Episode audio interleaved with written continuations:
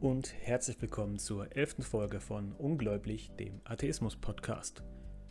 Heute geht es unter anderem um eine umstrittene ZDF-Dokumentation zu Evangelikalen in den USA, neue Enthüllungen über Tom Cruise Scientology-Ideologie und das Verbot von Gesichtsschleiern in Baden-Württemberg. Den Anfang macht diese Woche der Videotipp und die Reaktionen darauf. Die ZDF-Dokumentation USA Bibeltreue Supermacht zeichnet ein erschreckendes Bild von christlichem Extremismus in den Vereinigten Staaten. Das Reporterteam besuchte unter anderem evangelikale Jugendfestivals, antiwissenschaftliche Kreationisten, also Leute, die tatsächlich denken, die Erde sei vor 6000 Jahren erschaffen worden, und paramilitärische Organisationen, die sich als neue Kreuzritter sehen. Der Anführer einer christlichen Miliz aus Georgia antwortet auf die Frage der Reporterin, gegen wen man denn kämpfen müsste, mit, Zitat, Kommunisten, Atheisten. Die gehen eigentlich Hand in Hand. Die sind gottlos, die erschießen Leute, die sich für Religionsfreiheit aussprechen, die töten dich auf der Stelle. Zitat Ende.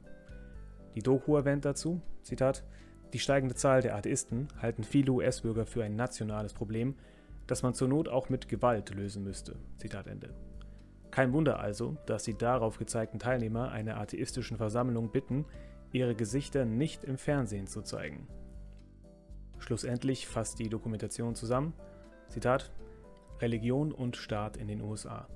Ein Spannungsfeld, das zunehmend von Fanatikern geprägt wird. Zitat Ende. Noch am Freitag wurde von Jonathan Steinert eine Kritik dazu im christlichen Pro-Medien-Magazin veröffentlicht. Der Titel Doku scheitert an US-Evangelikalen. Steinert kritisiert bereits den Einstieg der Dokumentation. Nach dem Satz, die USA, Offiziell sind hier Staat und Kirche getrennt und doch ist Religion überall, würden seiner Meinung nach Bilder gezeigt, die nichts mit der Trennung von Staat und Religion zu tun hätten. Leider zeigen die Bilder aber unter anderem den Aufschrift In God We Trust auf den US-Dollar-Noten. Eine Inschrift, die erst 1956 unter Einfluss radikaler Religiöser auf die staatliche Währung gedruckt wurde. Ein klarer Einschnitt also in die Trennung von Staat und Religion. Steiners Hauptkritik umfasst jedoch die Tatsache, dass die Dokumentation aus den Teilnehmern eines christlichen Jugendkonzerts, den Antiwissenschaftlern, den hetzerischen Pastoren und den Paramilitärs einen evangelikalen Einheitsbrei zu machen scheint. Zitat aus seinem Text In welcher Bibel lesen Sie? Diese vielen Beispiele alle zu vermischen und am Ende zu resümieren, dass das Spannungsfeld von Religion und Staat zunehmend von Fanatikern bestimmt wird, das geht nicht auf. Sicher gibt es Schnittmengen in ihren Weltbildern, aber Milizen lesen offenbar etwas anderes aus der Bibel heraus als junge Menschen, die sich aus Glaubensfreude taufen lassen. Das scheint den Journalisten nicht aufzufallen. Zitat Ende.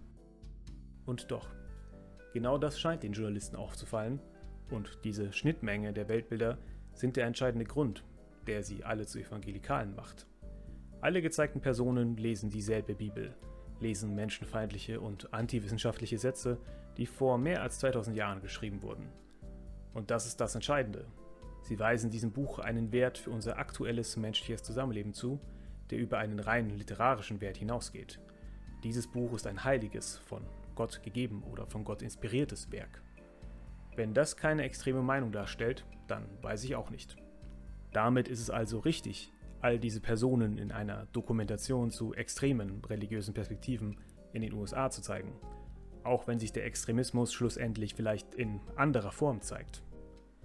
Wo ich Herrn Steinert jedoch zustimmen muss, ist der Mangel an konkreten Studien oder wissenschaftlichen Erkenntnissen, welche die Annahmen der Dokumentation Religion und Staat, ein Spannungsfeld, das zunehmend von Fanatikern geprägt wird, wissenschaftlich belegen würde. Natürlich könnte man sagen, dass der Einfluss radikaler evangelikaler Kräfte auf die Regierung in der Trump-Zeit durch Vizepräsident Mike Pence und Trumps religiöse Berater so stark ist wie selten zuvor. Einen finalen Abschlusssatz im Stile der Dokumentation unterstützt diese Beobachtung jedoch nicht. Schaut also auf jeden Fall einmal rein in USA, Bibeltreue Supermacht. Den Link findet ihr in der Podcast-Beschreibung. In Baden-Württemberg wird die grün-schwarze Landesregierung den Gesichtsschleier in Schulen verbieten. Kultusministerin Susanne Eisenmann erklärte dazu, Schulen seien ein Ort des Miteinanders und der Begegnung und der Unterricht dort basiere auf einer offenen Kommunikation, die sich in Mimik ausdrückt. Ich denke, für einen offenen Unterricht in einer öffentlichen Schule genau die richtige Grundlage. Schauen wir ins Ausland. In Mexiko-Stadt sind seit Ende Juli sogenannte Konversionsbehandlungen von Homosexuellen verboten. Der Kongress der Stadt stimmte mit großer Mehrheit für einen dementsprechenden Gesetzentwurf. Nun drohen bei Zuwiderhandlung bis zu fünf Jahre Haft.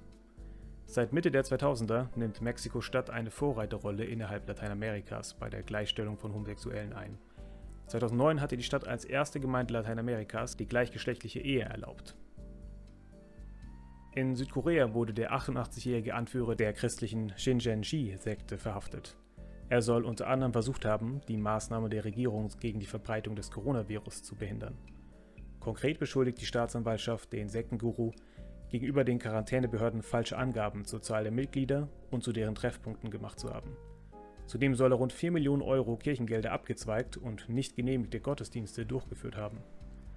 In Südkorea sind mehr als ein Drittel der insgesamt 15.000 Infizierten Anhänger der Sekte, die übersetzt so viel wie neuer Himmel, neuer Erde bedeutet. In Nigeria befindet sich Mubarak Bala, der Präsident der Humanistischen Vereinigung Nigerias, wegen angeblich blasphemischer Äußerungen seit Ende April in Haft. UN-Menschenrechtsexperten fordern die sofortige Freilassung des Humanisten, der in den vergangenen Monaten vermehrt Todesdrohungen erhalten hatte. Am 28. April hatte ihn eine Gruppe an Rechtsanwälten im muslimischen Teil des Landes bei den Behörden wegen Blasphemie angezeigt. In sozialen Medien hatte Bala geschrieben, dass Allah nicht existiere, Covid hingegen schon und es deswegen sinnvoller wäre zu handeln als zu beten. Da in den nördlichen Staaten Nigerias die Scharia gilt, könnte dem Humanisten bei Verurteilung die Todesstrafe drohen. Im theokratischen Iran hat ein ranghoher Kleriker währenddessen erklärt, dass ausschließlich Frauen einen Mundschutz tragen sollten, da nur sie die Krankheit übertragen können. Zudem sieht er den Atheismus hinter der Corona-Epidemie. Zitat: Corona ist ein säkulares Virus, das versucht, religiöse Länder mit seinen zerstörerischen Auswirkungen zum Atheismus zu führen. In den USA haben sich in letzter Zeit Schlagzeilen zu zwei bekannten religiösen Stars ergeben. Der bekannte US-Rapper Kanye West, der in den vergangenen Jahren mit religiösen Texten aufgefallen war, braucht laut seiner Familie wohl psychische Hilfe. So hatte der Star vor kurzem angekündigt, als US-Präsident kandidieren zu wollen um, Zitat, Amerika wieder auf den Weg Gottes zu führen. Zitat Ende. Auf einer kurzfristig anberaumten Pressekonferenz war West dann nach einer Anti-Abtreibungsrede in Tränen ausgebrochen. Ebenfalls in die Schlagzeilen geriet vor kurzem der Hollywood-Star und Scientologe Tom Cruise. Die Ex-Scientologin Leah Remini hob in einem Interview mit der Zeitschrift US Weekly schwere Vorwürfe gegen Cruise. So soll der hochrangige Scientologe seine Mitarbeiter gezwungen haben, der Sekte beizutreten und sich dort ins Kreuzverhör nehmen zu lassen. Alles natürlich bezahlt von den Angestellten selbst.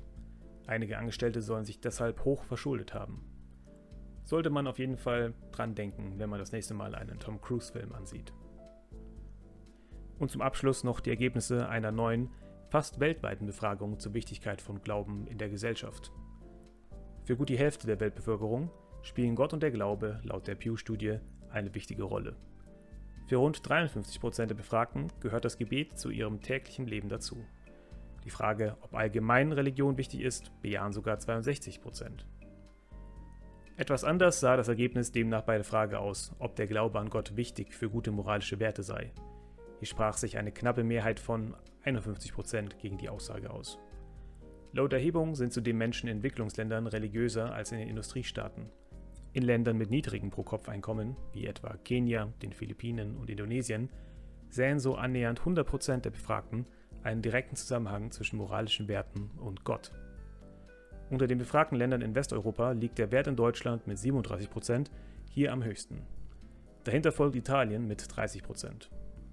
Im östlichen Europa findet jeder zweite Bulgare, dass der Glauben an Gott wichtig für gute moralische Werte ist. In der Slowakei bejahen das 45% in Ungarn 28% der Befragten. Dagegen liegt der Wert in Schweden mit 8% und Frankreich mit 15% deutlich niedriger. Und damit vielen Dank fürs Zuhören. Die Links zu den entsprechenden Artikeln und Quellen findet ihr in der Podcast-Beschreibung. Wir sind immer gerne für Themenvorschläge oder Feedback offen. Dafür gerne eine Mail an ungläubig.gmail.com.